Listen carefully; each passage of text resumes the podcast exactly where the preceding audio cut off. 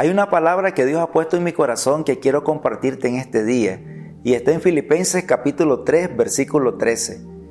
Hermanos, yo mismo no pretendo haberlo ya alcanzado, pero una cosa hago, olvidando ciertamente lo que queda atrás y extendiéndome hacia lo que está adelante.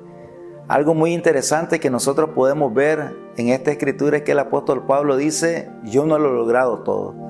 Hay momentos en que nosotros nos podemos frustrar por metas que quizás nos trazamos, por cosas que no hemos logrado y a veces podemos estar desaprovechando aquellas cosas que ya Dios nos dio. Él dice, yo tengo un enfoque, voy a olvidar lo que está atrás y me voy a extender hacia lo que está adelante. Lo que está atrás nos puede detener lo que está atrás nos puede esclavizar. La escritura dice ciertamente que olvidemos las cosas pasadas y que no traigamos a memoria las cosas antiguas, porque Dios en todo momento está haciendo cosas nuevas.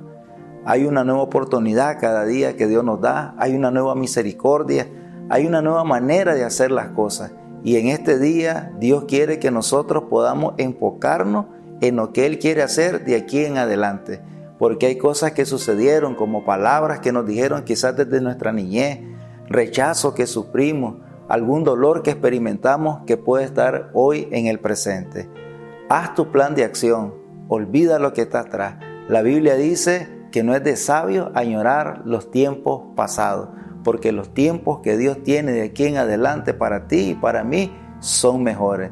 La Escritura dice que tenemos un Dios de muchas oportunidades y cada vez que abrimos nuestros ojos podemos disfrutar de una palabra que puede direccionar nuestra vida y que nos puede llegar a alcanzar su propósito y su destino eterno en esta tierra.